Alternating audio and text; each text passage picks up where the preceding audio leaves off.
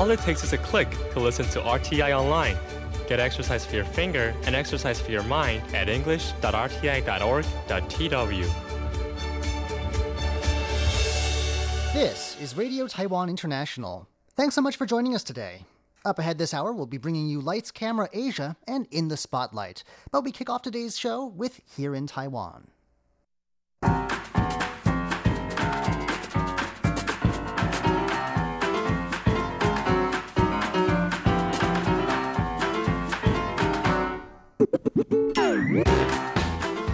Hello and welcome to Here in Taiwan. Today is Thursday, October 10th. It is National Day here in Taiwan, and joining me here on this National Day, we've got Jake Chen Hello. and Shirley Lin. Hi. Coming up next, we'll be hearing about a controversy over vending machines in schools. Then the saga of Taiwan's most popular hat continues. And does air pollution cause baldness? We'll be hearing about some research that uh, may hold the answer to that question. All that coming up next. Please stick around.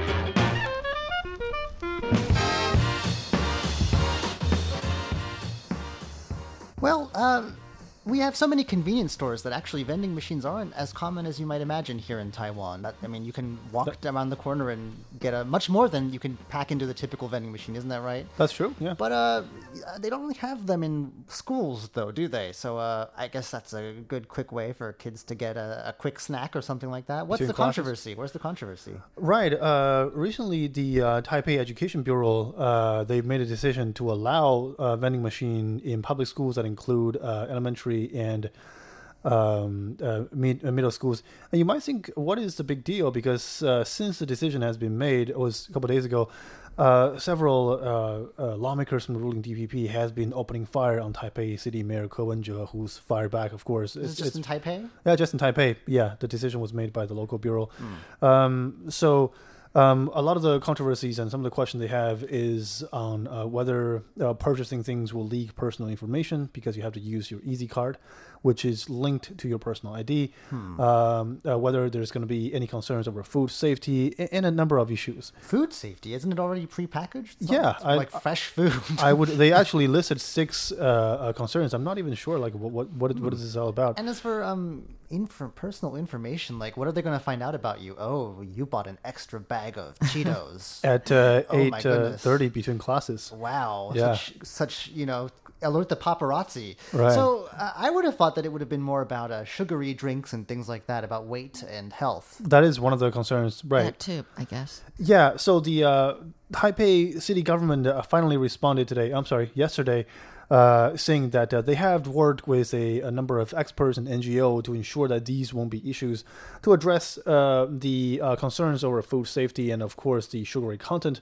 Uh, of the snacks included uh, uh, in the snacks, um, the Taipei city government said they've worked with the John Tung Foundation, which is a pretty famous local uh, uh, NGO that focuses on health, especially on children's health, uh, to ensure that uh, uh, all the snacks provided in the vending machines are uh, okay with children, that they don't contain an excess amount of sugar.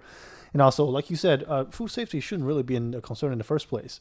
Yeah, so what that- about all the other stuff that we buy that's packaged? That should we be concerned about everything? right that we eat right so that that quickly went away and also um, apparently they have a way to sort of bind your uh, the easy card that you purchase at uh, uh, public schools only to your school number and not to your personal identity that's interesting i didn't know you can do that because Yeah. mine is binded to bound to my my id so Right. Um.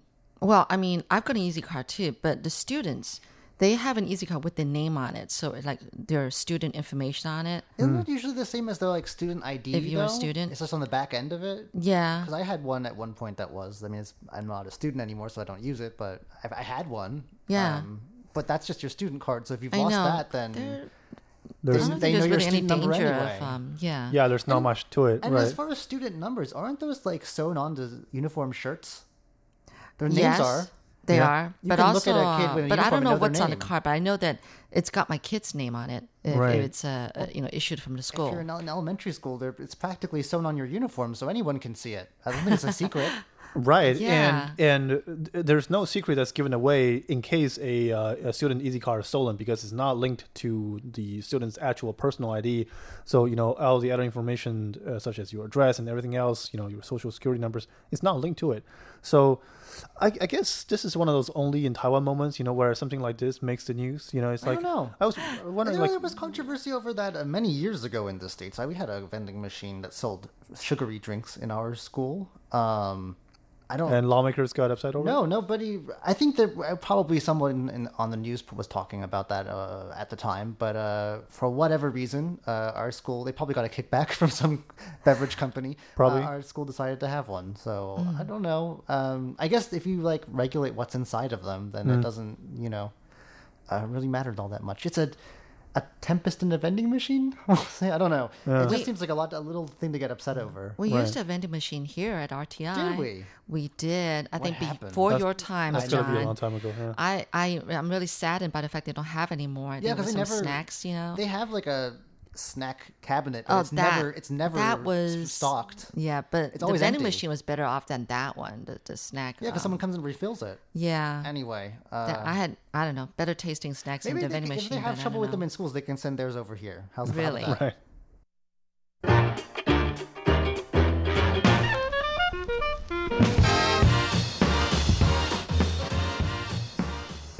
Believe it's only been like a month since we broke this story. It feels like a lot longer than that. Uh, but we uh, told you about a month ago about a hat, a lucky hat, supposedly, that went viral. Oh, yes. Uh, for those of you who don't remember the story, a Norwegian runner uh, found this hat, which came from Taiwan, on a street in uh, Tokyo. Someone had dropped it, I guess.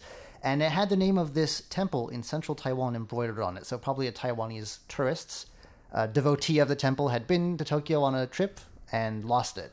And this guy picked it up, took it with him, and uh, wore it at, I guess, at least one race in which he apparently came in first place. Uh, this was a, looks like a really grueling marathon, more than 70 kilometers, and this happened in France. So Oh, this hat's had a global journey. Ultra marathon. That's that's Yeah, it was the Oh. Ironman World Wow. Championships in Nice. Wow. Uh, this was on September 8th. And uh, so, yeah, he w- won the race. And uh, of course, someone noticed what was on his hat. Right. And people from Taiwan definitely quickly figured out where this temple was located and concluded that it must be blessed somehow. And then didn't uh, uh, the uh, hat stock in the temple sold out quickly after that? Yes, uh, in fact, they used to give them away for free, if you can Oh. believe it or not. But Okay. uh, they said that they the temple had to stop accepting orders within a few days of this because they were just it, demand was overwhelming, and but because apparently I guess it's good publicity, right? Right, for the temple, So for some sure. worshippers got together about two hundred thousand NT dollars, and this donation is being used to obtain another four thousand caps. They're being made available to the public over the four-day-long weekend, the National Day, which is today. It's when it starts. Right. Um, So get you- your hats, people. You have until yeah, you have a a, a while, I guess, uh, to pick them up. But uh, you better hurry because they want people to come down to Changhua County where they are. Hmm. They're trying to like get people to come visit the place and maybe spend money while they're there. And uh, Right. in this article, someone from the temple actually invited people to come check the place out. Uh, it's not. I don't think Changhua County is a place that gets a lot of tourism. It's not known for that. It doesn't have any national parks or there's a Buddha statue I know, and that's about the only thing I can think of that's there. It's not really close to the sea, so there's there isn't any Oh, of that. there's Lugang. That's a nice historic Oh, town. right. Yeah. I Lots of thinking lots about of that. interesting architecture I haven't there. been. Yeah. Okay. That's a great place to go. And there was a glass museum I went to this one time. That's Ah. all I can think of. So uh, I think this temple is is helping to put the place on the map as well. Um, definitely winning first in a triathlon. I mean, that you can't get that kind of endorsement. You know, Right, you can't even usually pay have for to that. pay, pay pay the athlete to wear your stuff. And then you're not guaranteed that he will win the first place in the ultra marathon. No, um, You know, I'm surprised that the person who lost the hat, you know, if he's from Taiwan and from a member of the temple and lost his hat in Tokyo, How can you and prove that, Nobody, though? what? Uh, yeah, he I mean, be able to unless prove it. more than one person lost the the same hat in Tokyo, nobody claimed it. Maybe this I person doesn't even know yet. I think the about hat's this. sort of chosen its, you know, Own destiny, right. own journey over the globe. It's, Wow, it has. it's it's a been everywhere. hat. It's been to Right. Japan, to France. France, yeah. Um, yeah, they they had orders as of the cutoff date, September fifteenth, for forty one thousand caps. Over thirty three thousand of them have already been collected, and Oh, uh, wow. if the remainder are not picked up by the end of October, I guess they're going to give them to someone else because that's so. If you've got a free one before on order, you better hurry too. Right. Anyway, this is going to continue through thir- the 13th when the National Day weekend ends. over. So uh, they're going to give. They have a limit of 1,000 per day, so you have to get there early. And knowing people in Taiwan, there'll probably be someone camped Go- out overnight. Right. There'll probably be someone camped out overnight. That always happens. Just to get the hat, yeah. Uh, I don't know if I'd camp out for a hat, but it is a, a cool story about how a temple managed to go viral. You don't hear that sort of story very often.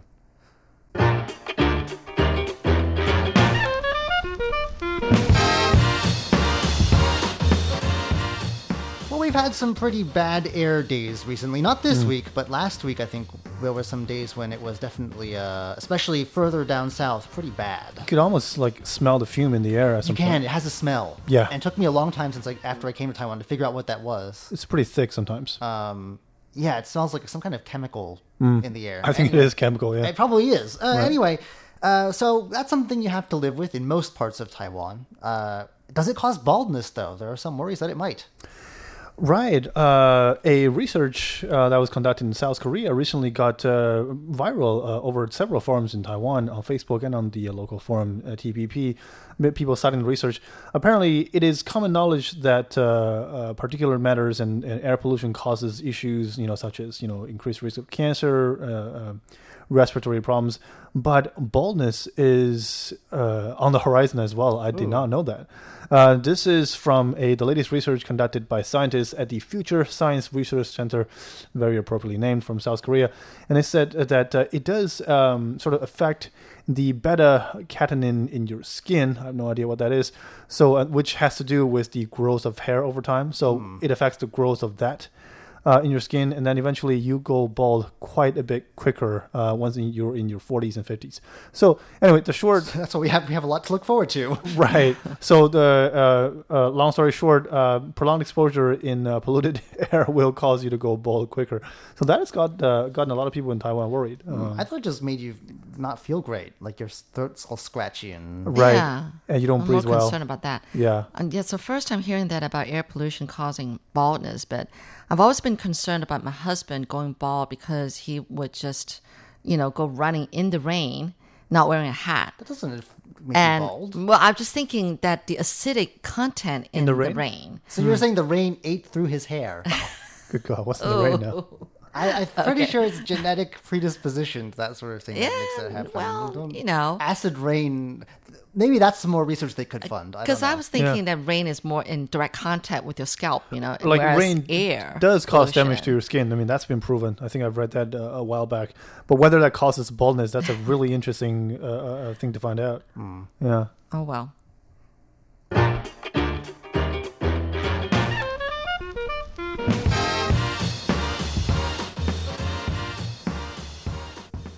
101 uh, made an announcement recently. Uh, what does Taiwan's icon have to say to the world? Uh, not good news, apparently. Uh, so, apparently, for local Taiwanese citizens who want to visit Taipei 101 from now on until uh, the end of this year, this is your time.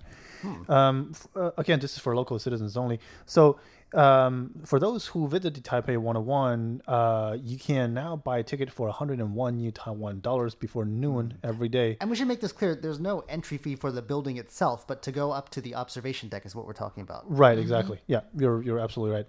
Um, and then um, between 12 and 5 p.m., uh, you have this uh, you buy one and get one free uh, ticket promotion. And uh, Why are they doing this? one of the biggest reasons uh, uh, why they're doing that is because the number of uh, incoming Chinese tourists has been on a pretty sharp drop um, uh, recently. Actually, in the last couple of years, it's been dropping steadily, but a recent sharp drop has uh, really affected business. And we know it's a shopping center uh, in and around the area. So Yeah. when people are not going to the building, that means people are not going to the area at all. Um, so they're really trying to attract as many people as possible. I think um, we've had news pretty frequently that uh, we put measure. The Taiwanese government has put measures in place to attract uh, Southeast Asian tourists, but uh, I think generally speaking, they're not known for going to places that are really costly. And I think uh, the observation tower on the Taipei The 101. mall there has a lot of like brand name stores. If you're on a budget, the food court's fine. Right. I think the, I think the food court and maybe uh, I've occasionally done some super grocery shopping there. Mm-hmm. Um, There's a green um, Starbucks. Uh, uh, yeah, in, in, so in- that kind of like thing that Taipei 101, they don't yeah. have to part with a whole lot of money. That's probably okay, but I feel like, uh, yeah, I think the stores there are not for the average. They're definitely hand brand name handbags and things. like It's a it's a high end mall, Right. But Kind of- have- it's five stories too. The lower five stories of the building is Right. taken up with this. yeah. Have um, any of you been up to the observa- observation yeah. deck? A few Do you remember how much it used to cost? No, it's been a long time. Oh, It's been. I mean, I remember it was like three hundred some, or was it more than that? I Right mean, now, NT. it's right now it's 600 NT. Uh, Oh, so it was ah, okay. Then I remember it was used to be like seven hundred something. Yeah. okay. Well, I don't remember it being that expensive, but that's Oh, quite a It lot. is quite, a bit expensive. Yeah, and- quite and steep. The only other way you can get up there besides that that I can think of is if you have a reservation for one of their upper floor restaurants. They have separate elevators that take you there. Mm-hmm. Oh, that's even more I'm- expensive, right? Well, you have to. It's a, yeah. You have you're you're paying for it though in a different way. You're you're having a, a but fancy then meal. meal, right. awesome view. With a great view. like Yeah. personally not a big fan a bit high for my taste Oh. but um uh, you know people but anyway it, it, it, you're spending a good amount of money to, to, to do this so yeah if you're on here, here Yeah. on a budget or on a shoestring uh probably not So this discount till the end of the year is only for um, Taiwanese nationals, right. So you and John could go. i'm not a national I mean, sorry, you and uh, your husband can go. right? My John. okay Right. Oh, okay. So, but not for foreign tourists. That's kind of not fair. Surprisingly, uh, that's based on what I've read. I think Uh, that the foreign tourists they don't have trouble attracting. They're, they're what they want local Right. people to go is Oh. Yeah. because we see it every day. yeah, but we if walk only they, past oh, it well, every day. okay, Like, okay. like why? I haven't been up there in more than a year. Because it's so expensive Two to years get probably. there.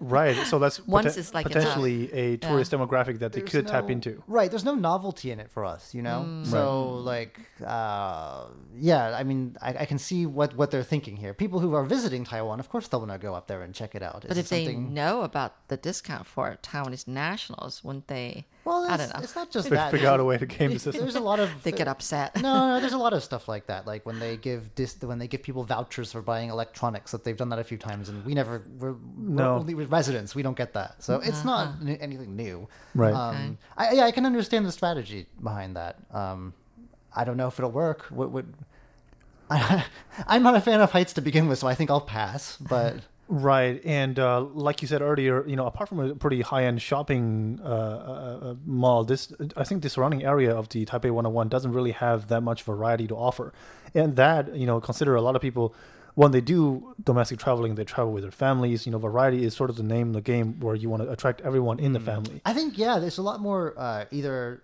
malls and malls and malls around it, right? or there's a ver- the bookshop the bookstore there is very nice. The big Eslite, Eslite one? that's- Yes. that's a, that's one place I would Definitely. go. But like Yeah. other than that, it's bars, Yeah. uh, not places you bring kids. Basically, Unless No. there's nightclubs there, So that rules out all the families, um, basically. and then more shopping. Right. Well, I guess this discount is good news for uh, some people because I think I'm sure there are some Taiwanese families who've never been up there because it's too expensive. Well, and now that yeah, there's a not cheap. discount, maybe they would take the opportunity to go up there. If you're coming in from like out of town, I guess. Yeah. maybe. Yeah. People from Taipei, I think it's just we're just it's you see it every day. You can't Well- not see it. It's the tallest thing.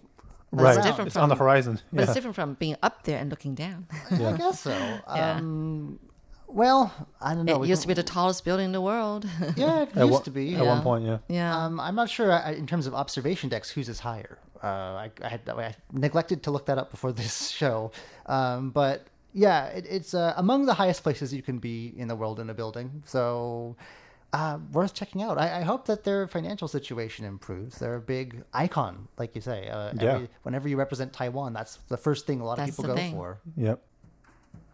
Well, that does it for today's edition of Here in Taiwan. I'm John Van Trieste. I'm Jake Chen. and I'm Shirley Lin. Don't go anywhere just yet. Up ahead, it's Lights, Camera, Asia, and In the Spotlight.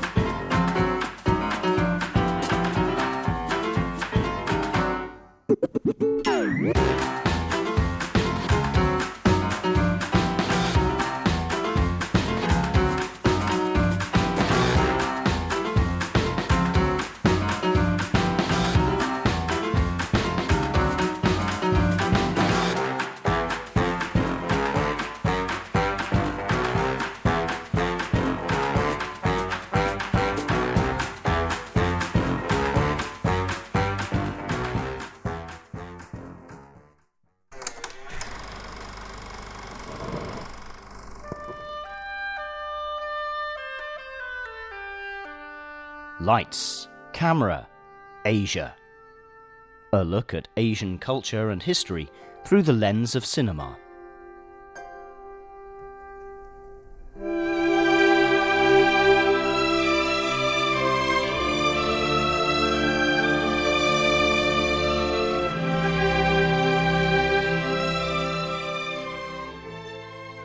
Hello and welcome to Lights Camera Asia. I'm Jake Chen. Last week, we began to look at Scoop, a movie that focuses on the Japanese paparazzi industry. And let's carry on from where we left off last week. The first part of the movie follows the endeavor of an unlikely duo. Veteran paparazzi photographer Shizuka Miyakonojo, aka Nojo, is forced to team up and tutor Nobi a young girl who happens to fall into the industry. Like a lot of the buddy cop slash romantic comedy movies, the pair doesn't really see eye to eye at the beginning. Nobi, who looks like she had just graduated from university not too long ago, considers the idea of taking paparazzi photos a rather undignified one. And this certainly rubs Nojo the wrong way, since this isn't just his bread and butter, this is something that he believes has real value.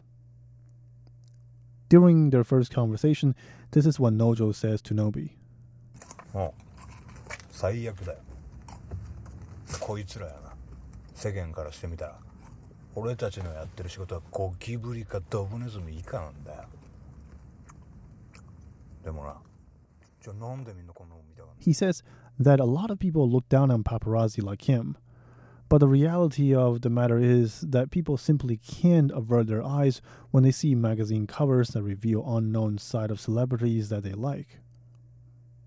What Nojo says is an essential motif in this movie. This movie explores and at some point critiques the attitude of the Japanese public towards photos that are clearly intrusive of the privacy of celebrities.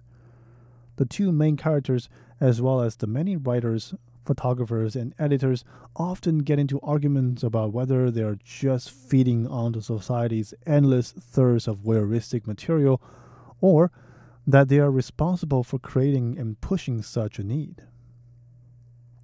It is also worth noting that a director has done a really good job at presenting this critique in a gradual manner. The two protagonists only bicker occasionally about ethical issues in this industry at the beginning, and as the film progresses, more and more people begin to weigh in. And these conversations take place more and more often. So let's leave the theories on the side for now and just see what takes place next in the movie. Last week, we got to the point where Nojo and Nobi have begun to work together with each other despite the initial friction. And before they know it, the pair is hitting one assignment out of the park after another.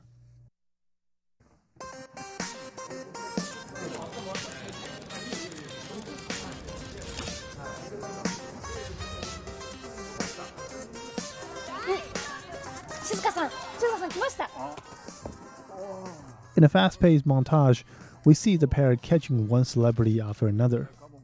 These include idol singers secretly dating their peers, famous actors engaged in embarrassing acts on the street, athletes who get drunk and throw tirades in their own time. We as viewers are seeing two things in this montage. As Nojo and Nobi go tackle different subjects, we get to get a peek into the side of Japan's entertainment industry that is often hidden underneath that commercialized glossy perfection. Singers and actors who are portrayed as pure and innocent are often spotted philandering with many partners. Same goes with athletes and other celebrities. As she sees more of this on her job, Nobi's resentment for paparazzi gradually fades because she begins to see, at least to some degree, that there is meaning behind her work. All the long ways late into the night, the hours spent in curating and editing photos afterwards, they all come together in the final magazine where the public get to see the side of these fabricated idols that they seldom see on televisions and movies. However, Nobi's questions remain on whether the job is entirely ethical. After all, celebrities have privacy just like average human beings, and what they do in their private hours should, at least theoretically, have nothing to do with anyone else, and they shouldn't be judged by what they do in private. On the other hand, exposure on mass media platforms is the bread and butter for celebrities, and paparazzi magazines such as the one they work for are considered an important platform as well. The entertainment industry is certainly a bizarre one that seems to modulate between too little or too much attention on its products, and the question of what's right and wrong is seldom a concern. What's without a question, however, is how much photos say can alter the public perspective on a person or subject, and soon Nobi is about to see just how deep this rabbit hole goes.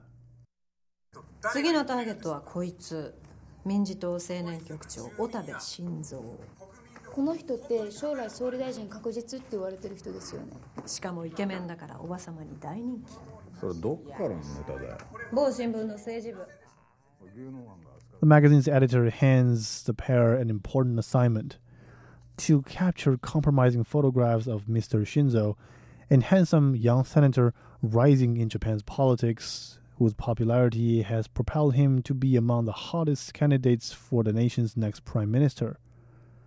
The assignment is commissioned by a political publication that doesn't reveal its source, and if successful, the photos would undoubtedly derail this political career and possibly impact the future of a nation. Nojo and Nobi understand that this is no ordinary assignment, so in order to hunt something this big, they must take ample preparation because security around a future prime minister certainly is going to be very tight. The two dresses up in formal clothing and wait at the hotel that Shindo was scheduled to stay in. After hours of waiting, Nojo finally spots Shinzo and his staff walking towards the elevator. Eh? Uh, Nojo speaks into Nobi's earpiece and tells her to follow them into the elevator. She does so and successfully spots that a group is headed for the eighth floor. Moments later, the two meet on top of the adjacent building, and Nojo has his camera and long lens set on a tripod, ready to go. Though the job is far from finished, Nojo looks through the lens and spots the room filled with security personnel. The room next door, presumably, is where the senator and his mistress is staying. The million dollar question is how to get them to open the curtain to capture that million dollar photo it certainly requires some thinking outside the box.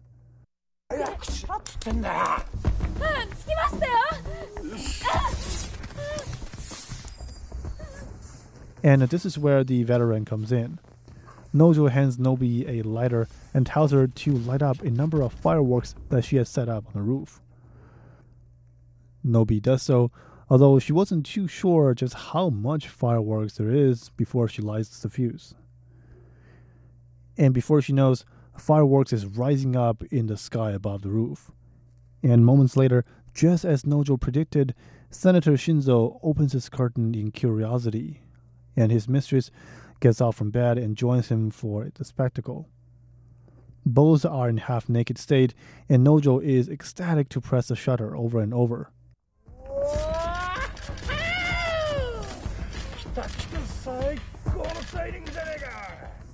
This is the money shot that he's been working and waiting all night and all week for, and he's finally getting it.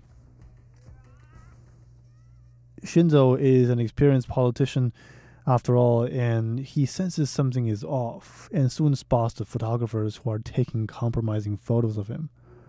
In the drop of a hat, Shinzo's security detail jump to their feet, and Nojo and Nobi know that it's time to run. By the time the pair drives off in their car, the senator's guards are already hot on their tail. Nojo realizes that he has to shake them to get back to the office, but unlike the last few times where he could set up trap and block doors behind them, these are trained drivers of government security. Desperate times call for desperate measures.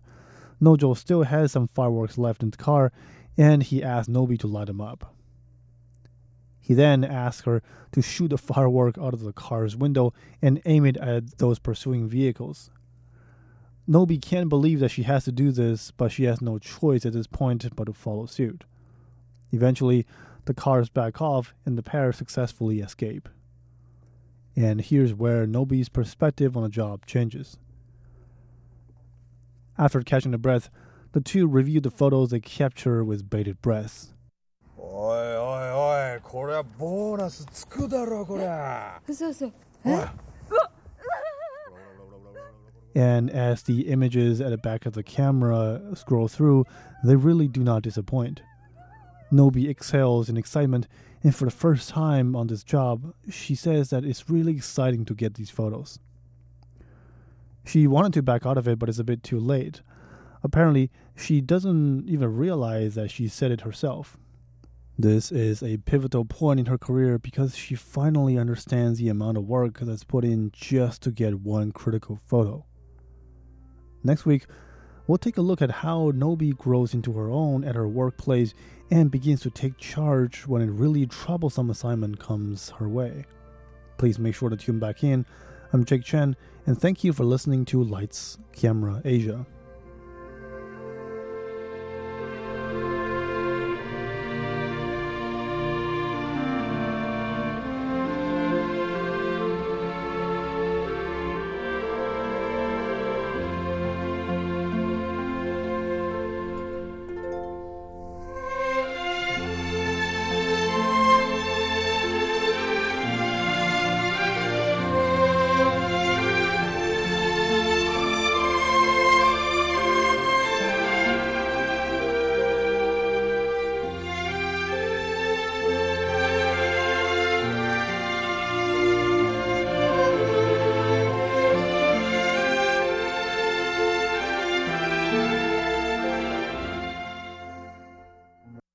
Do you know about Taiwan? I know who the president is. What about their local music and food?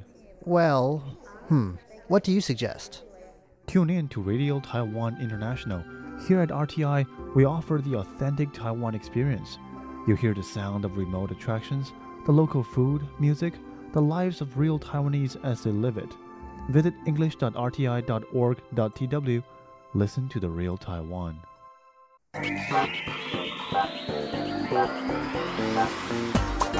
Have a question or comment about one of our programs at RTI? Send us a letter at PO Box 123 199 Taipei, Taiwan. Or email us at english at rti.org.tw.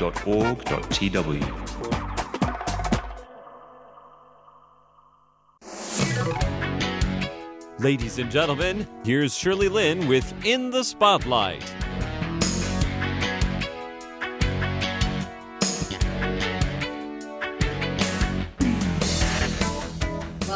Spotlight. I'm Shirley Lin, and I'm at the Kenmong um, International, and I'm with the founder of Kenmong International, Zhu Ping. So I feel so honored to meet you in person and get to talk to you, get to know you better. So now I'm thinking, because I don't even know how to introduce you, you know? You're doing so many things, you have so many titles, you wear so many hats. But uh, I know of a book that you wrote, which translates into business maker, day maker, and ripple maker. Yes. Well, there's no and in between. But anyway, I think I know what a business maker is. Mhm. I'm not sure what day maker is, Mhm. and I think I know what ripple maker is. But Mhm. so I don't know. Which one do you want to start talking first? Well, sure. This is uh, it's a, it's it's by destiny that finally we, we got to meet each other, and we have uh, chance encounter for a few other uh, uh, situation. Yep. But uh, actually, the daymaker, I, I didn't invent this word daymaker. It's one You of my did? best friend. Oh, It's one of my best friends uh, uh, about 30 years ago.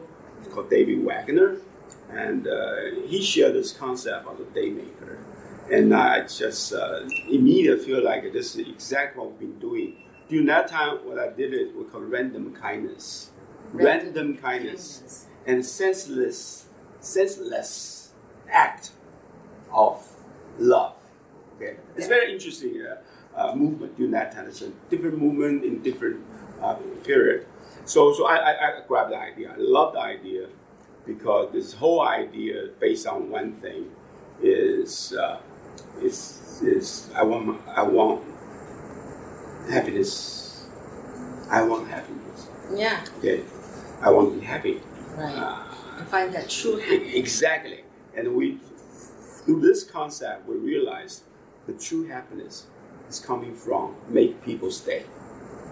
Oh, got it. Make and I thought it people was like daydreaming, but anyway, Yeah. okay, make people stay. Day maker will make your day. Yes, right? yes, you, yes. You know, there's a, there's a, there's an old movie, Clint Eastwood, remember, they have big gun. Yeah. And the, aim at the, I don't know, the, the burglar or bad guy, no? Yeah.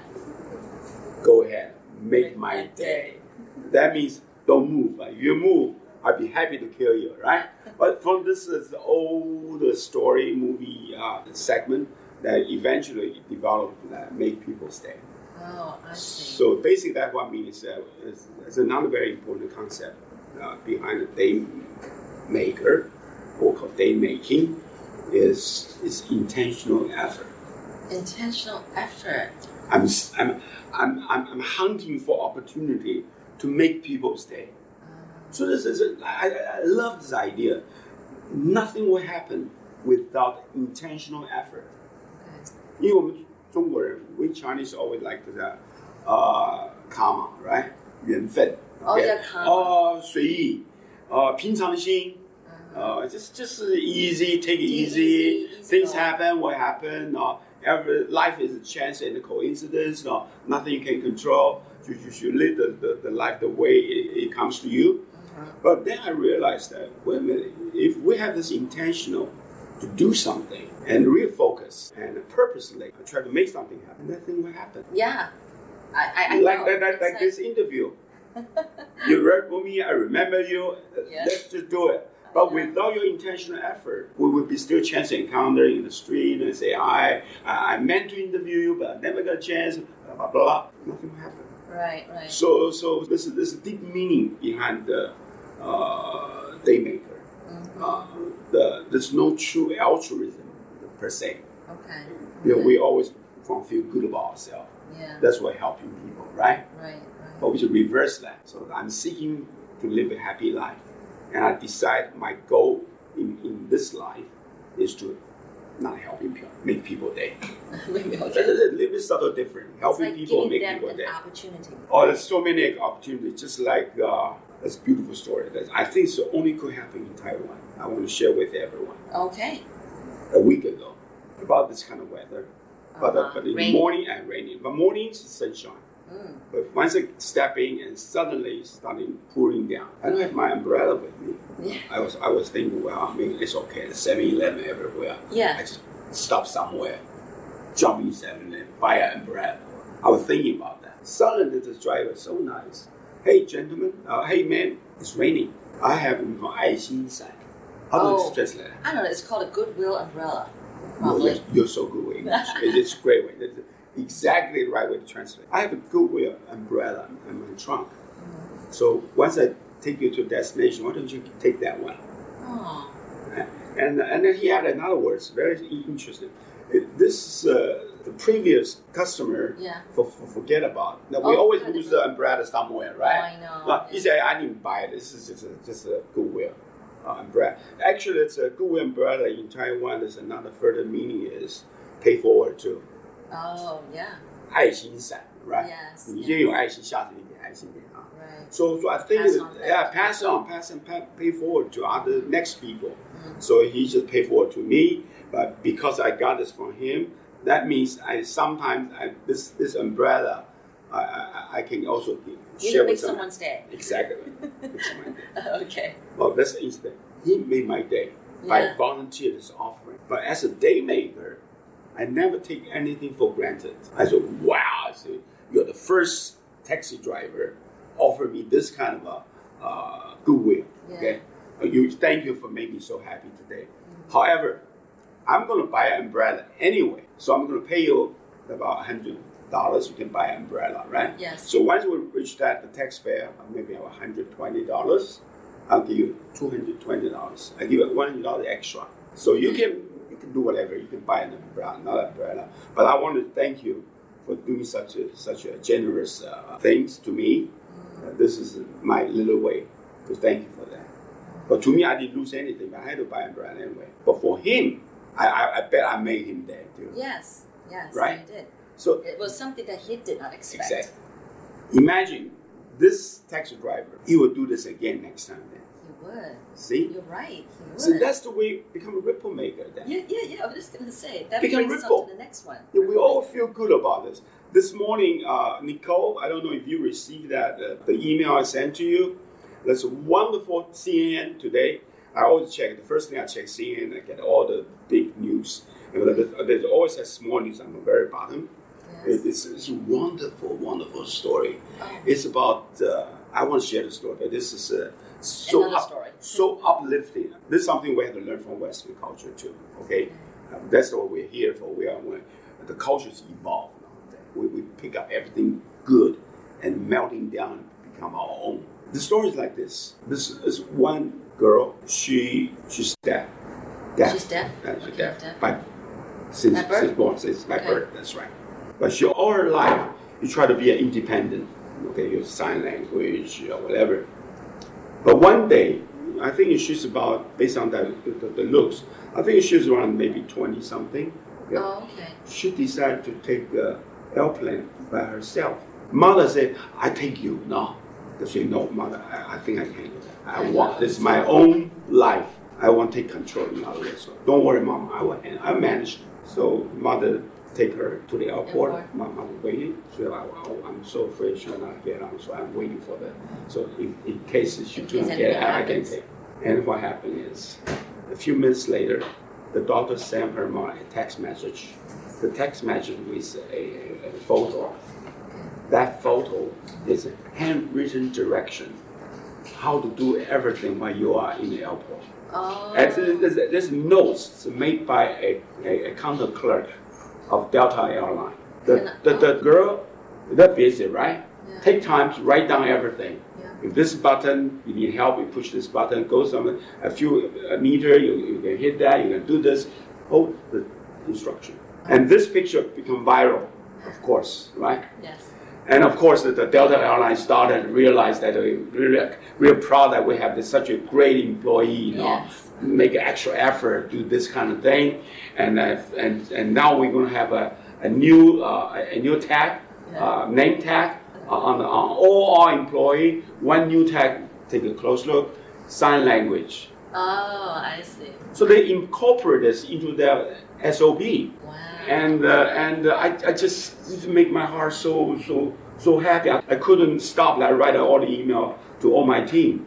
And, and, and what we're going to do with our service? Uh-huh. Have we ever serviced a, a customer who are deaf? You want to make sure that we can serve a, a deaf person if he or she should show up one day. That's that's everybody. When when we every time we saw this kind of a that's we call it a positive uh, news image. If you be inspired, it's not enough. You have to take action. I think that's the message. I learned this. Oh, next time I'll do this. I learned this. The first thing I talk to myself, I want to do that. I want to. This is great. Next time, I, I was seeking, hunting for chance to duplicate this experience. But the thing I wrote to my team, the, the, the, the real story is actually this, is the mother. The Oh. brave mother. Allow her baby, not baby. Well, but, yeah, grown up baby. to take the chances. Yeah. I think this is great. Well, I, I, that's my first impression. This is this mother is so good. Yes. Allow her, her kids to, to be I'm sure it wasn't easy for her though, for the mother. That's why you wait. You're waiting out there. we all have to learn our own lesson. You have to learn your lesson. You have to learn your. Right. We all have to learn our lesson. We cannot protect it. So this, this is the way they will learn. Exactly. Once they learn through this, they own it already. Not be be be be, be, preached, right? Uh-huh. My daughter always said, "Daddy, please don't preach." No. I have tendency to, to preaching now. So I said, "Okay, okay, okay." Thank you, thank you for reminding me. My daughter told me that. Okay, I stopped preaching her. Daddy, stop preach, preach. I know, I know, I know, I know. So this is this is something that uh, we all can become a daymaker. But the key words is intentional effort. You're listening to In the Spotlight with Shirley Lin. You just one daughter, or do you? I have two daughters. You have two daughters. daughters, okay. yeah. okay. They're grown up. They all grown up. They have yeah, their own life. Uh, they make their own decision. uh, Flew away. and flew- I told them this is your life, it's Yeah. not my life. No, so don't worry about it. Right. Now you actually started off though Mhm. um, with Aveda, Yes. which is more like a beauty care spa. Yes. Um, why why did you do that in the first place? Well, that, Because of course now you do a whole lot more and way different from that. But you know, for those people who don't know you, you know, yeah, how did that get started? make a long story short, is uh, that is an, another philosophy, not philosophy, I should say, I'm preaching again. Uh, another No. learn, another thing I learned Yes. is we should embrace the discontinuity Embrace Discontinuity. discontinuity. Okay. or uh, replace fear of unknown with curiosity, something like that. Okay, that there's so many uncertain things, so many ambiguity, uh, so many uh, unknown. The, the best thing we can do is, is face it and, and act on it. So for my story is uh, uh, my father uh, got, got sick, got a cancer. So my generation normally my goal whole life is become American. Uh, my generation, Okay, we could yeah. go in the United States, stay there. But Yeah, during that time. Taiwan has nothing. We don't have any economy during that time. I, I I left Taiwan uh, around 1974. So I, I, I- I thought my life is in the United States, and which is through. I'm married, I got kids, I got real good work. But suddenly, I thought that's my life now. And I retire and then maybe coming back to Taiwan or whatever. But, but, but during the, my age about, uh, about 38, uh, my father got sick. I, I decided to, to take a leave, coming back, take care of my, my dad because cancer, I know it's terminal. And so, so but I, after that, I actually see my father from, from a weight of uh, 80 kilo, Yes. shrinking to about maybe 45 kilo. I can hold, hold him to take a bath and whatever I do. I know how, how light he is. It changed my life. I thought, wow, the life is too short. Life is short, and what is Zhu Ping doing about that? Find out next week on In the Spotlight. I'm Shirley Lin.